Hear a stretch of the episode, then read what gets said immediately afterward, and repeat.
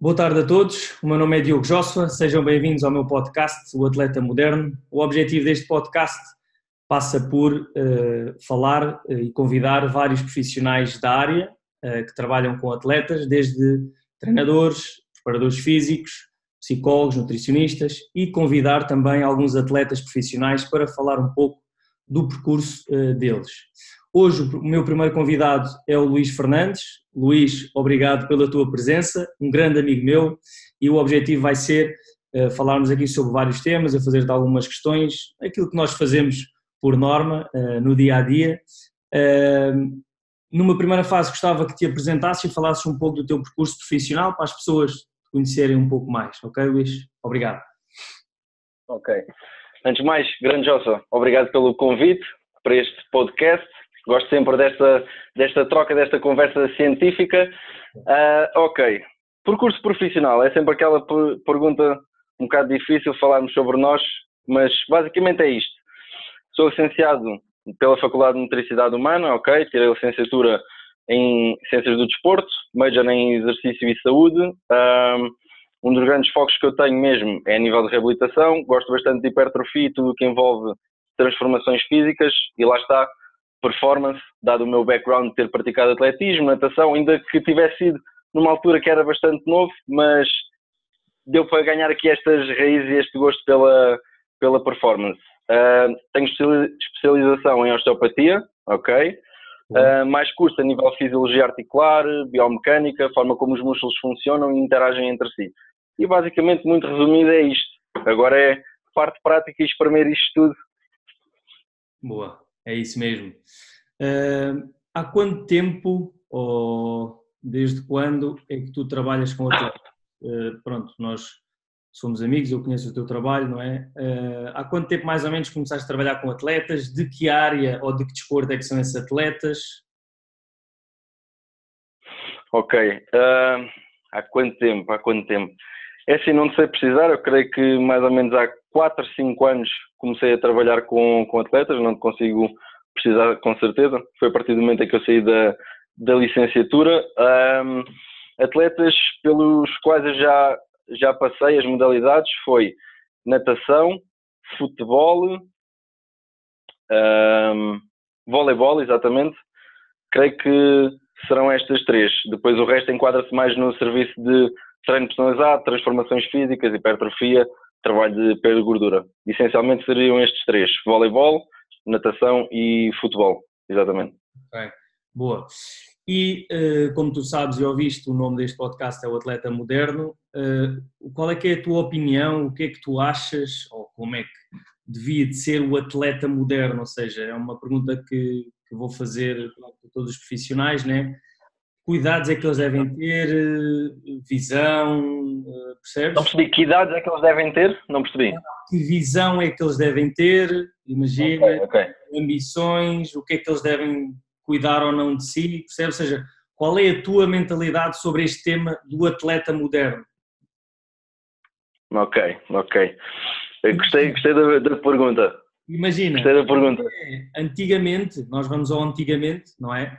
Pá, e vamos, vamos, por exemplo, pegar no, no, no, atletismo, não é? A malta não tinha pista, não é? Pá, o que é que faziam? Corriam na estrada, na estrada, na estrada e tivemos grandes campeões, ok? Em termos Exatamente. mundial e, e, tudo mais, e Jogos Olímpicos. Um, a minha questão é agora, pá, com, com estas, pronto, até alterações climáticas, como tu às vezes também falas no, nos teus posts que eu vejo, da alimentação vegan ou vegetariana, uh, o que é que tu achas o atleta deve, este moderno, ou seja, achas que em termos de treino deve ter cuidado com alguma coisa, deve alguns pilares que tu defendas, por exemplo, o trabalho que tu fazes específico com os teus atletas, se é só, ok, vamos treinar ou se tens que ter cuidado com isto, tens que ter cuidado com aquilo, estás a perceber a minha questão? Só para não... Sim, sim, sim, sim, sim, sim, sim.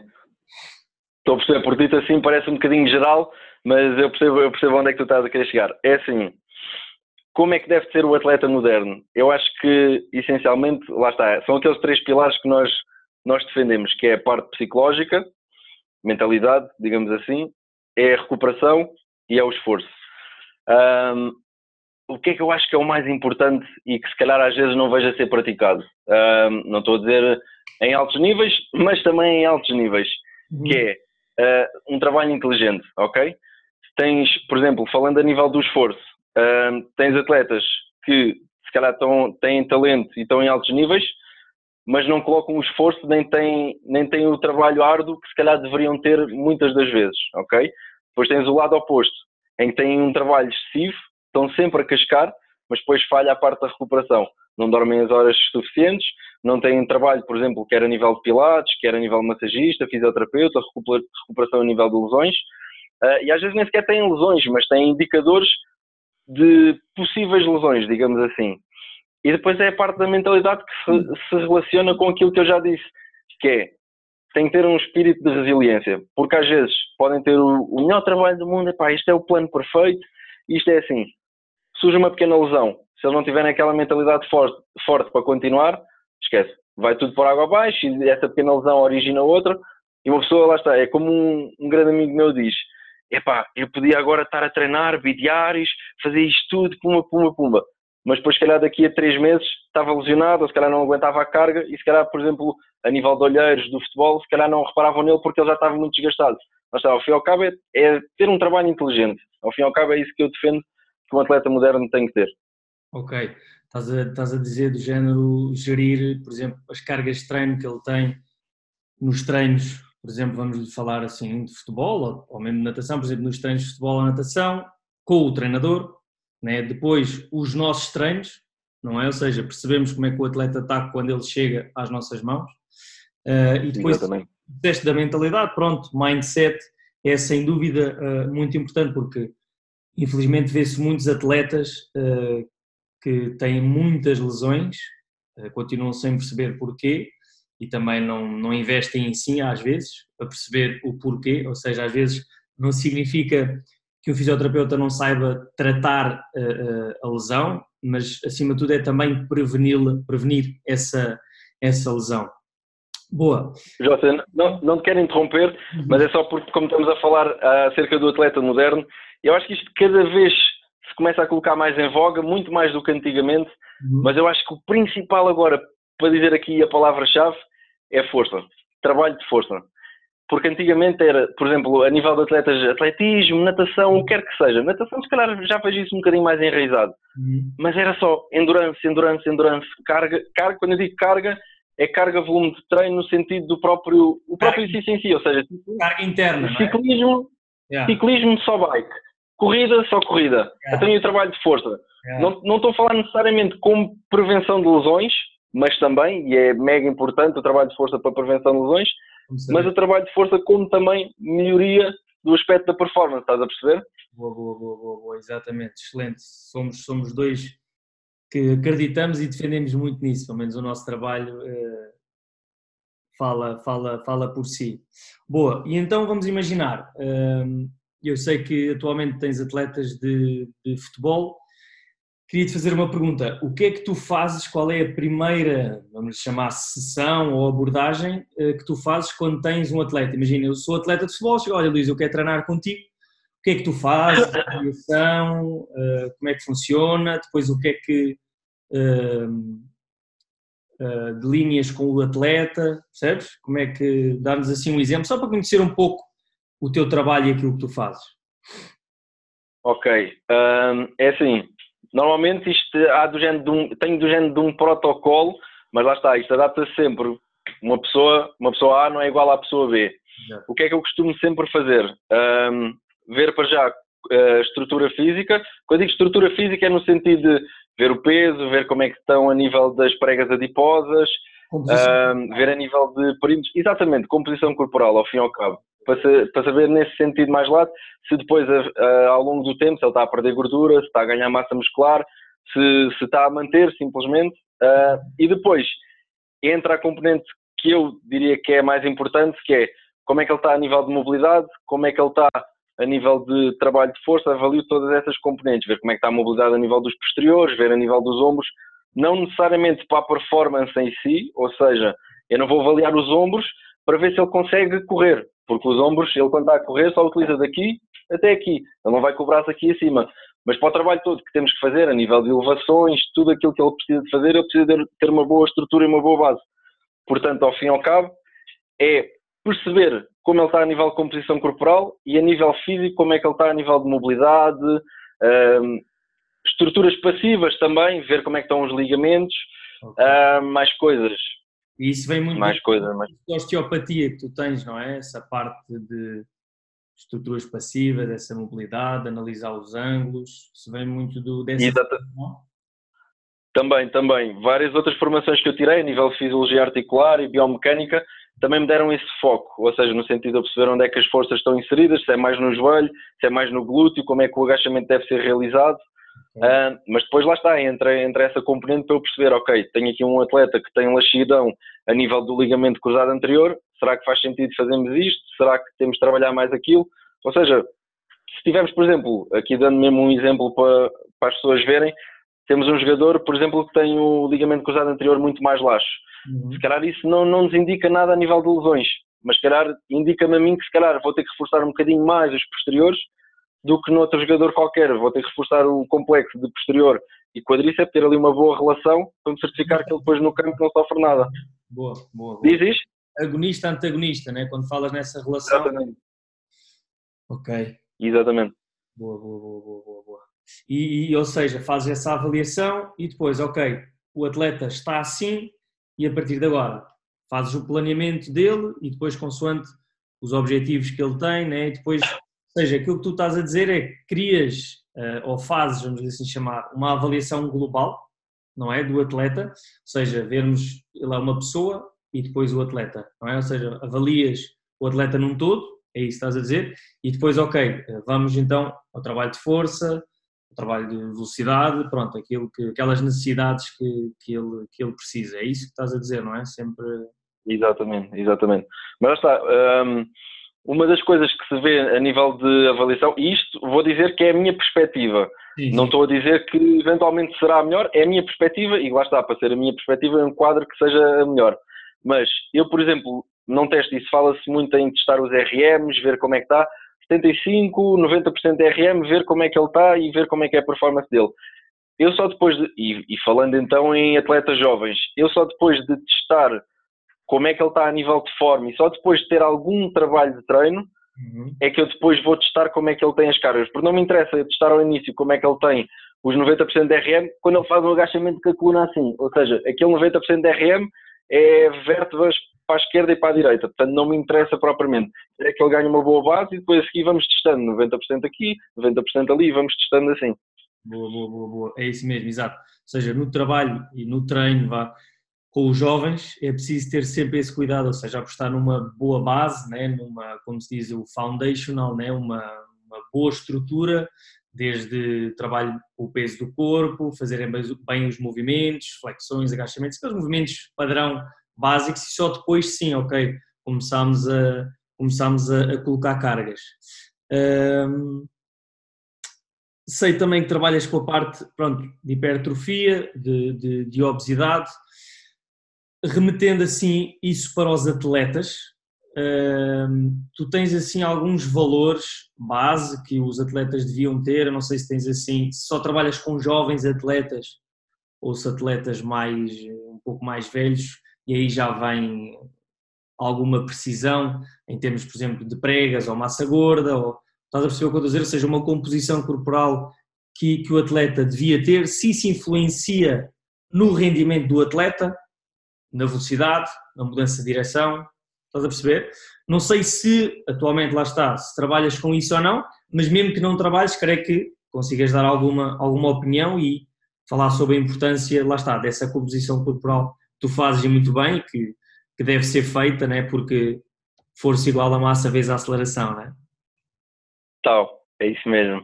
Um, é assim, eu não tenho propriamente um valor estanque para, por exemplo, o percentual de gordura que o atleta tem que ter. Ou seja, tem é, valores, tem uma amplitude de, de, de, valores. Ou seja, por exemplo, entre, entre 8% e 12%, por exemplo, para jovens a nível do futebol, se calhar para, para raparigas o percentual vai ser bastante, bastante maior, porque já sabes, naturalmente elas vão ter que ter mais gordura, até para os processos hormonais, a nível daquilo que, que as mulheres têm a nível do, do ciclo. Uhum. são, são fases naturais e, portanto, elas precisam ter mais gordura e até é necessário mesmo para que isso não fique desregulado. Um, lá está, a nível dos atletas jovens, trabalho também com pessoas, quando estou a falar de atletas, portanto nunca se espera que sejam atletas com mais de 40 anos, portanto são sempre relativamente jovens, mas sim, trabalho até agora, os atletas com que eu lidei, trabalhei até aos 25 anos, mais ou menos. um, a nível de, de composição corporal, lá está, tenho esses valores que não são 100% estanques, tenho essa amplitude, e depois aquilo que me interessa é não, não me focar necessariamente no número, mas ver a relação do número com a performance que o atleta está a ter. Ou seja, por exemplo, estamos a passar por um processo em que eu tenho um atleta com 15% de gordura. Ele claramente deveria descer esse percentual. Mas eu não lhe posso meter numa descida muito agressiva, porque se ele tiver uma descida muito agressiva, consequentemente também vai perder força. Então eu tenho, tenho que jogar muito com, com as percentagens e com os valores de gordura para me certificar que ele está a perder peso, mas não o suficientemente agressivo para que os valores de força dele também deixam. Ou seja, basicamente é tentar relacionar os valores com a performance dele. Se ele tiver a descer, está a descer, por exemplo, uh, 0,5 kg por semana ou a cada, a cada mais ou menos 10 dias. Ok, está a afetar a performance dele? Não. Podemos testar um bocadinho mais agressivo, talvez com calma. Mas lá está, isto aqui é aquilo que eu tento jogar com eles a nível de treino personalizado, ver como é que aquilo está, está a ocorrer situações mais, mais complicadas. Aliás, eu defendo sempre que devemos ter um trabalho em conjunto com os nutricionistas. Isto aqui é aquele trabalho que eu tento ver a relação entre performance e a composição dos atletas. Exatamente. E é por isso também, lá está, que surge este nome do podcast, quando tu falas dos nutricionistas, ou seja, é importante o atleta uh, ter esses pilares que nós falámos no início, mas também, lá está, se, se for viável para o mesmo, uh, ser acompanhado por um nutricionista, apesar de, pronto, nós tentarmos sempre ajudar, não é? Que nós também sabemos alguma coisa, mas nunca é a mesma coisa, não é? Porque como nós avaliamos o, o atleta, não é? Individualmente, vamos assim dizer, o nutricionista, o psicólogo também avaliam né, individualmente na área deles. E é para isso que também surge este nome, devido a essa importância uh, que o atleta deve ter, deve ter esse cuidado, ser acompanhado nutricionalmente, psicologicamente, lá está, e depois a parte do treino e, e os treinadores, ou, ou treino personalizado, ou preparadores físicos. Uh, boa. Exatamente. Uh, Luís, agora a parte de hipertrofia, tu és, pá, tu és um muito grande, eu sei, sabes muito, estás sempre a ler Vamos agora. Uh, epá, aquilo que se ouve muito agora, uh, e tu falaste na, na força, lá está, eu até já me estou a chegar mais para a frente, que é isto que eu gosto. Não, eu gosto de tudo, gosto de tudo, mas hipertrofia tem aquele, aquele gostozinho. Chuta, chuta. Eu sei que sim. Uh, até que ponto é que trabalhar hipertrofia nos atletas, ok, pode influenciar, lá está, a performance? Ou seja, agora falámos na composição corporal, vamos agora falar no, na hipertrofia, o aumento uh, da massa muscular, não é? Pode influenciar uh, o atleta. Ok, agora está muito na moda ou em voga, só treinos de ginásio. Pá, treino de força faz bem, então vamos todos treinar ginásio e esquecer o resto. Ok? Yeah. O que é que tu achas? O que é que tu falas com os teus atletas? Em termos de hipertrofia, como é que falas com eles? Como é que são os treinos? Como é que priorizas? Pronto, assim uma coisa geral, saber um pouco a tua opinião, já que estudas muito essa, essa área. eu vou buscar um bloco de notas para eu apontar, para eu colocar pontos sobre aquilo que eu quero, que eu quero frisar e relacionar isso. Um, ok, hipertrofia dos atletas. É assim, para já, uma coisa que nós temos de ter em atenção no que toca à hipertrofia é, regra geral, e quando estamos a falar em atletas avançados, intermédios avançados, e não me estou a referir necessariamente só ao futebol, estou a falar futebol, estou a falar culturismo, estou a falar de atletas que vão utilizar força e halteres, barra, o que quer que seja, para incremento de força ou hipertrofia. Um, tudo o que nós queremos fazer para aumentar a massa muscular, temos de ter sempre um, como é que se diz em português, caloric surplus. Um, temos de ter mais calorias do que aquilo que nós necessitamos, ok? Por exemplo, nós precisamos. Por exemplo, eu necessito de 2.700 calorias para estar em manutenção. Ou seja, vou ter que comer mais do que isso se eu quiser ganhar massa muscular. É assim, se eu tiver, se eu tiver num estado em que eu nunca, nunca treinei na vida e epá, isso quase basta eu comer quase como eu como e eu olho para um halter, que eu vou ganhar, ganho, que eu vou ter ganhos com isso, ok? Mas à medida que nós vamos avançando é preciso ter mais cuidado com isso. Portanto, isso é a primeira variável que nós temos de ter em conta. Se queremos ganhar massa muscular, temos que comer um bocadinho mais do que aquilo que nós comemos. Agora, entra aquele jogo de cintura, porque nós temos várias variáveis para relacionar. Porque nós comemos mais, mas quão mais é que devemos, devemos de comer? Estamos a comer mais X calorias, mas depois entra o trabalho do nutricionista. Estamos a, correr, estamos a comer da forma correta ou estamos a ir ao McDonald's comer essas calorias a mais? Um, depois, juntamente a isso, é tentarmos relacionar isso com o treino de força, que depois já vou, já vou tocar no treino de força, que é, por exemplo, nós estamos, estamos a comer a mais, realmente, ok, estamos a treinar a hipertrofia, mas até que ponto essa massa muscular que nós estamos a ganhar a mais, ou que pretendemos ganhar a mais, não vai ser detrimental para a nossa performance.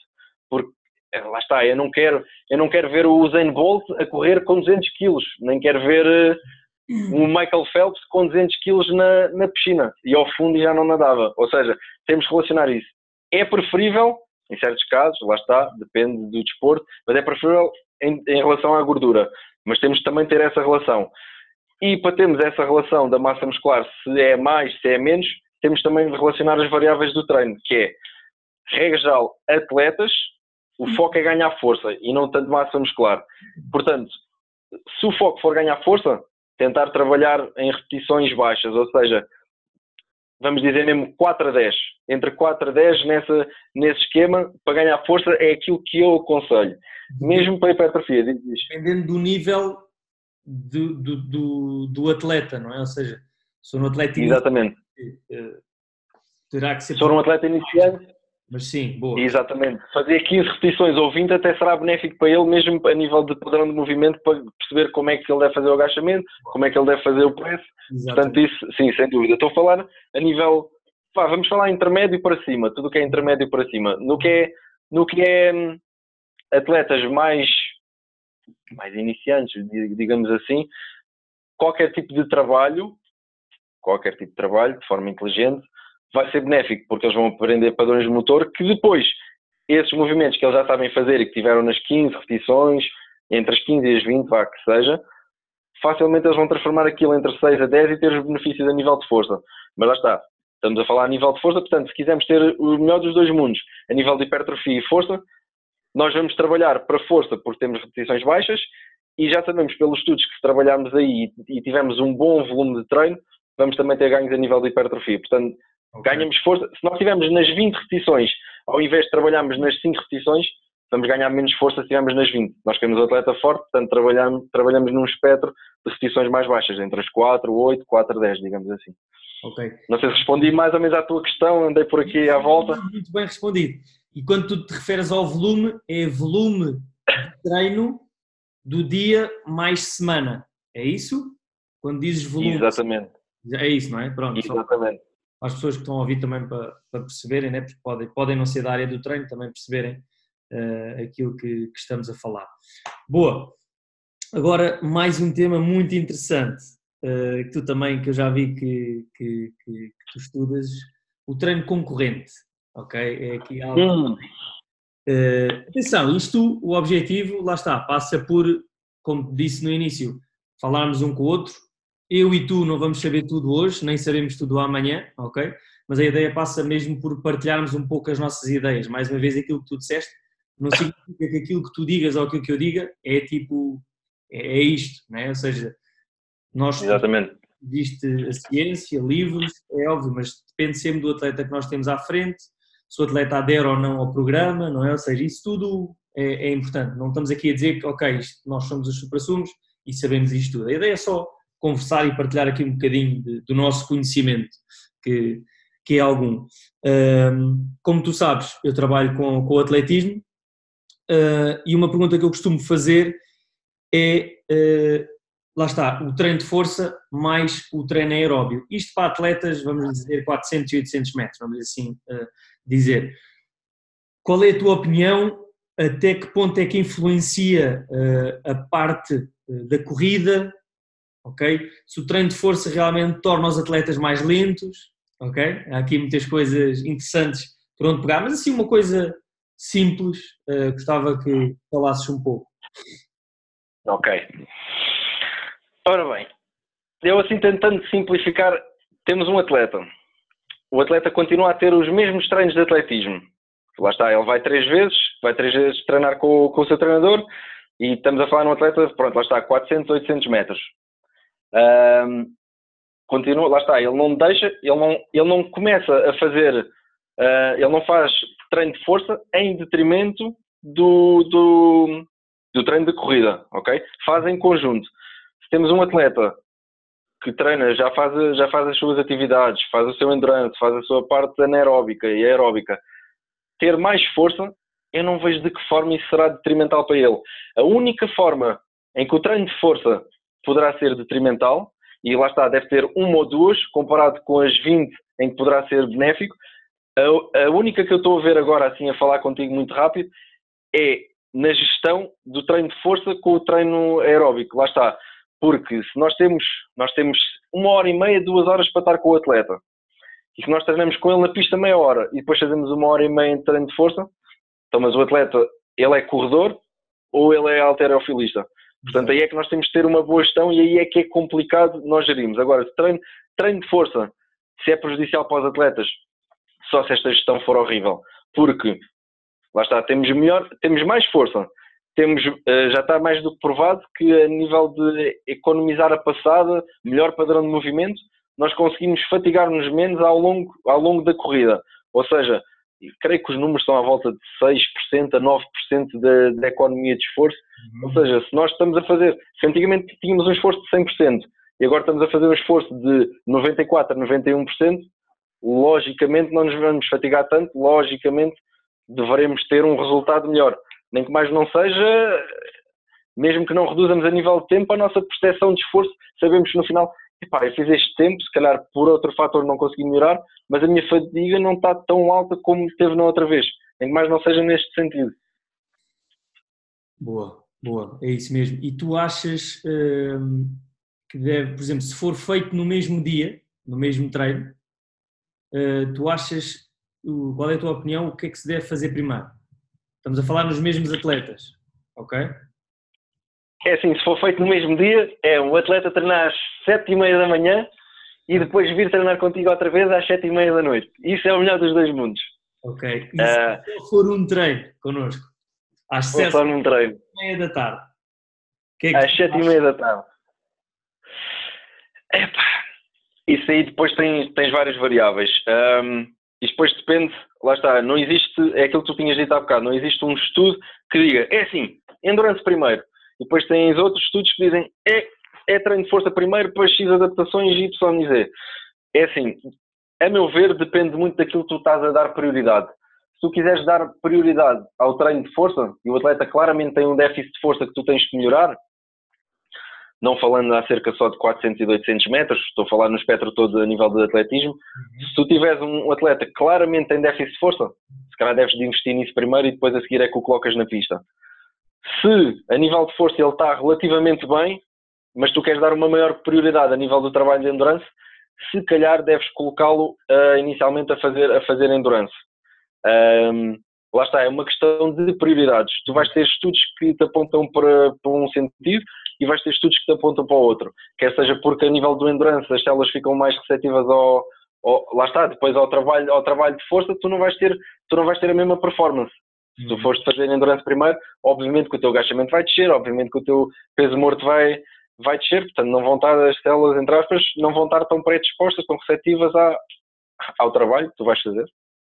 Ok, boa. Mas o ideal seria até em dias diferentes.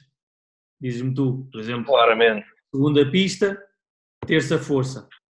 Né? Isso é. Sem isso dúvida. É ideal, não é? Pronto. Boa. E em termos de velocidade, uh, se treinarmos mais força, ficamos mais lentos. Faz sentido? Quando digo mais força, trabalho de ginásio. Percebes o que eu te estou a dizer? Exatamente, exatamente, exatamente. Uh, há, é muito assim. este, há muito este mito. O que é que tu achas? O que é que tens a dizer assim, de uma maneira simples? É assim, se para a endurance, se para a endurance era uma questão de gestão e fazia todo o sentido haver trabalho de força, para a velocidade não há qualquer tipo de dúvida para velocidade não há qualquer tipo de dúvida, porque velocidade é força horizontal mais força vertical. É as tuas palavras perfeitas, Puma, muito forte. Mas é, é força horizontal e vertical. Exatamente. Portanto, claro que o padrão de movimento temos sempre de treinar. Corrida temos sempre de treinar. Lá está, somos velocistas e não alterofilistas. Mas, uh, para sermos mais rápidos, temos que imprimir mais força no chão. Para imprimirmos mais força no chão, temos de ter essa força. Para termos a força, temos que ganhar. Mas lá está, depois temos o trabalho de força, temos de relacionar isso com a. E agora, como é que se diz em português outra vez? Um, calorias?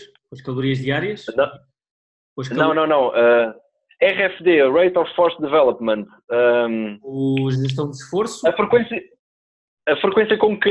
Um, a taxa de força, a taxa de força. Temos que relacionar o trabalho de força com taxa de força. Ah. Ou seja, a rapidez com que nós fazemos o trabalho. Ou seja, aqueles milissegundos em que nós devemos trabalhar. Estás a perceber o que eu estou a tentar dizer? Durante o exercício? Não percebi. Durante o exercício? Não, não, não. Estou a dizer que o trabalho de força é essencial para melhorarmos a força. E sem dúvida que faz sentido os atletas trabalharem isso. Mesmo.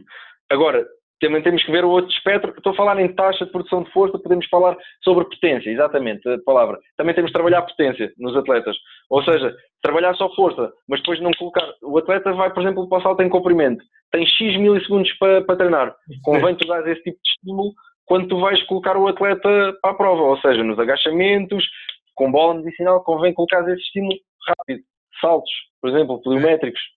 Ok, ok, ok. Para gerir potência e para eles perceberem, ok, temos a força, agora temos a velocidade, vamos juntar os dois para dar o potência, que é aquilo que ele vai fazer no, na pista ou no futebol, vamos lhe chamar assim. Ok, boa. Ok, Luís. Exatamente. Ah, da minha parte está tudo, não sei se queres eh, dizer mais alguma coisa, já estamos assim mais ou menos dentro, dentro do nosso tempo. Uh, não sei se queres dizer alguma coisa, está tudo dito, falar alguma coisa sobre treino, tudo ok? É assim, eu não quero dizer, não quero dizer mais nada, ponto e vírgula.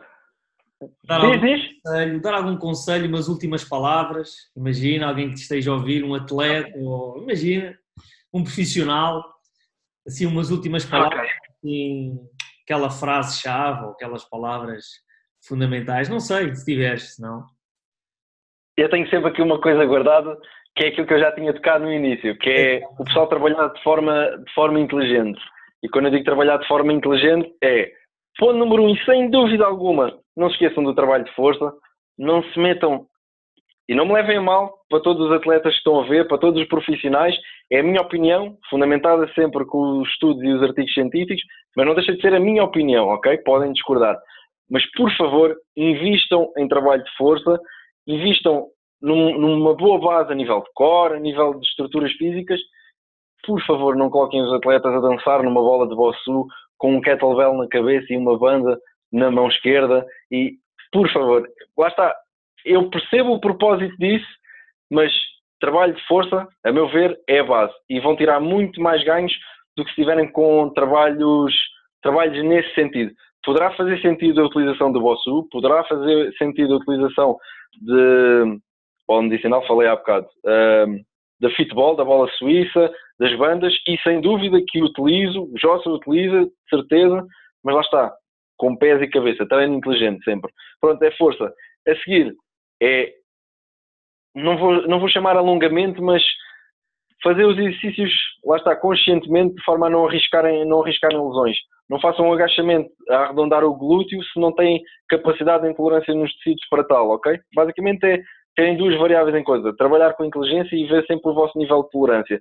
Se estão habituados a fazer três séries, não passem para seis. Estão nas três, aumentam as repetições ou aumentam um bocadinho a carga, ok, já estão capazes, vão para as quatro séries. Mas não façam saltos e vejam como é que vocês estão a nível de tolerância, ok? Era só esta, uh, as minhas frases finais. É isso mesmo, deita cá tudo para fora. Grande Luís, mais uma vez muito obrigado. Uh, provavelmente uh, vais ser convidado, porque temos sempre muitos temas uh, para falar, vais ser convidado outra vez, mas queria, queria abrir este podcast com, contigo. Muito obrigado pelo teu tempo, pela tua disponibilidade. Estamos juntos. Obrigado, grande Johnson.